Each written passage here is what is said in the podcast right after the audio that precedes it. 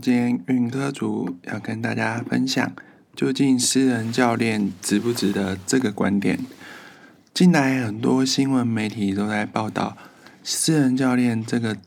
工作，他的薪水相对于一般的职业，都是处于较高的时薪的状况。那么，究竟私人教练这个职业，他究竟值不值这个薪水或这个薪资呢？我们从运动科学的领域来观看，运动科学的领域一直在进步。那这不只体现在训练方法的革新，它更体现于在人们对于健身运动的需求的理解以及改变当中。而在过去，私人教练他被视为是运动的指导者，但现在却不再是必要的一个刚性的一个需求。理由之一是在现代社会当中。人们已经可以透过多样的管道和资源，例如网络多媒体、各种自媒体，或者是不同的网红，或者是其他的学者专家的一个观点，都可以让一般民众轻松的获取到运动相关的一些资讯。特别是自媒体的兴起，让人们可以随时随地的接触到丰富的运动科学相关知识。而对于运消费者来说，是否聘请教练，其实对他们来说，并没有立即性的危害的一个差异，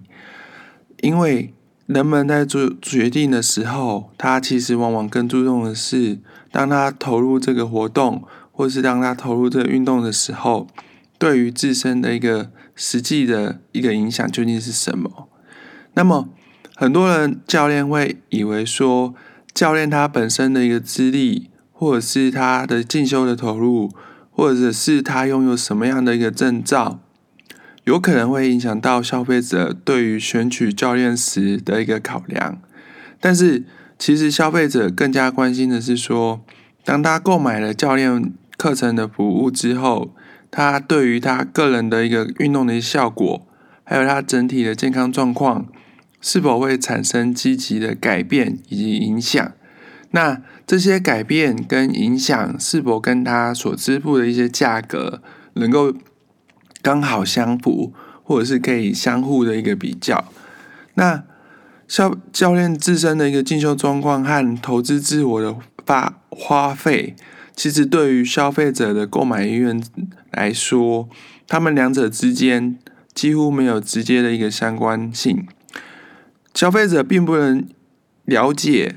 为什么教练要花这么多钱的来进修？那他拥有这么多张的证照，究竟对于他来说，这些会不会帮助到他？这其实才是他所在意的一个点，而不是说教练拥有了很多的证照，然后花了很多钱在进修。但对于消费者来说，他其实是 I don't care。这对我来说其实是没有任何的帮助或者是注意的。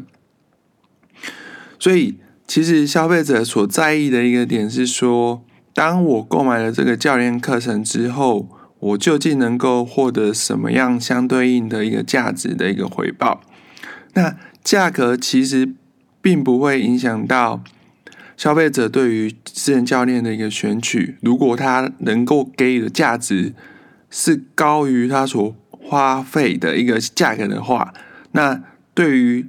消费者跟私人教练来说，都会是一个双赢的一个局面。但是现在在市场的一个状况，往往是教练往往认为自己是专业的，那我应该要有怎么样的一个价格的存在？但是消费者并没有办法从这样的价格察觉到教练的价值究竟是什么，因为。教练往往没有办法带给消费者任何实质上或者是其他意义上的一个改变的时候，就会发生这样子的状况。所以在现代这个社会来说，私人教练的一个需求，其实并不只是单纯依赖他的专业资历，或者是他的一个投资或者是进修的一个状况。消费者更加关心或者是关注的是说，私人教练的服务。对于他们所带来的实际效益，是不是能够值得支付相对应的一个价格？这其实对于私人教练来说，他们也面临了一个相当大的一个挑战，因为对于私人教练来说，他们就必须要不断的证明他服务的价值究竟在哪里，然后来满足消费者对于个人健康或者是健身运动所呃期待的一个面向。因此，当现在社会私人教练在进修或者是考取证照的时候，其实应该先静下心来思考，究竟这些对于他日后的课程能够带给消费者的一个改变是什么，而不是专注于在自己想要进修什么的这个观点上。因为对于消费者来说，私人教练所学学习到的，或者是他们所呃上的一些课程。对于消费者来说都没有太大的实质意义，或者是实际的改善的时候，这时候你的进修或者是你所花费的这些课程，其实都没有很大的一个帮助。所以，提供给私人教练教练们一个观察的点：当你日后想要进修，或者是想要考取任何证照，或者是你想要进修一个运动科学硕博士的时候。你所更应该要关注的点是说，你所学习到的东西对于你的客户，他究竟能够带来什么样子的一个改变，而不是自己所想要什么，然后就跑去进修，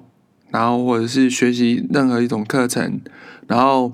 花费相当多的一个时间在这上面，但是最后却发现你的客户根本不买单。那这时候就会对你的花费还有相对的时间成本产生很大的一个冲击。那这是我今天的一个观点，那欢迎大家来跟我讨论哦。